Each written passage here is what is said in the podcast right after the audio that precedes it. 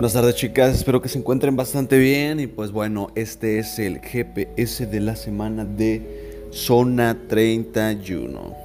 Como bien saben y si no lo saben les explico, pues este fin de semana tuvimos un pequeño cursillo en el cual vimos unos temas muy importantes que desde el punto de vista o desde mi punto de vista nos hace falta retomar ya que por cuestiones de carga, por cuestiones de otras planeaciones, pues nos hemos no hemos regresado a la base, que es lo importante, ¿no?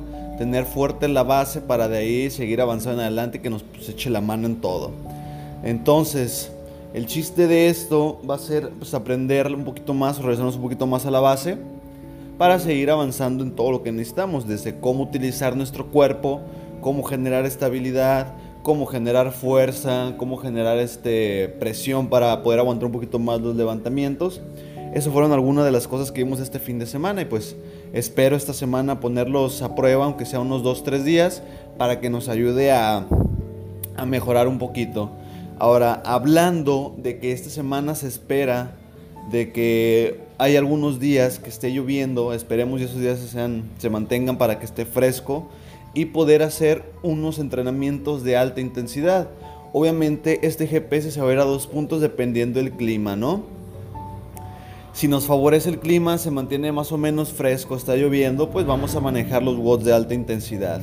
Si se viene el calor fuerte, vamos a trabajar ejercicios accesorios para generar un poquito de fuerza específica y trabajo muscular específico para nuestros, nuestros propios objetivos, igual para los objetivos de, de mis planeaciones.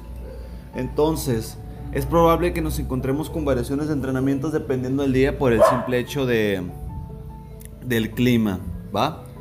Entonces, si vemos la parte de entrenamientos intensivos, nos vamos a encontrar con watts cortos de alta intensidad, donde vamos a buscar tratar de no descansar nada sin llegar al punto de morir en el intento, o sea, de terminar súper cansados, jadeando, o sea, no. Tratar de entrenar objetivamente y tratar de entrenar efectivamente para que se cumplan los objetivos.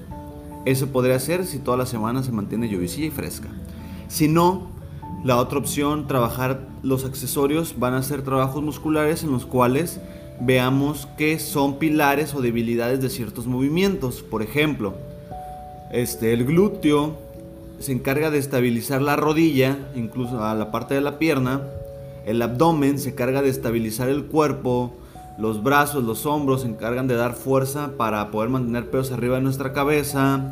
Las pantorrillas se encargan, o sea, no sé si ya me van, si me van entendiendo más o menos cómo, de qué va esto, ¿no? O sea, tenemos una opción, tenemos otra. Sí vamos a estar viendo barra, vamos a estar viendo balls. Este, probablemente hoy tomemos esta semana la pelota para trabajar un poquito de conciencia en cuestión de, en cuestión de resistencia o estabilidad. Y pues, ¿qué más decirles, chicas? Que hay que disfrutar.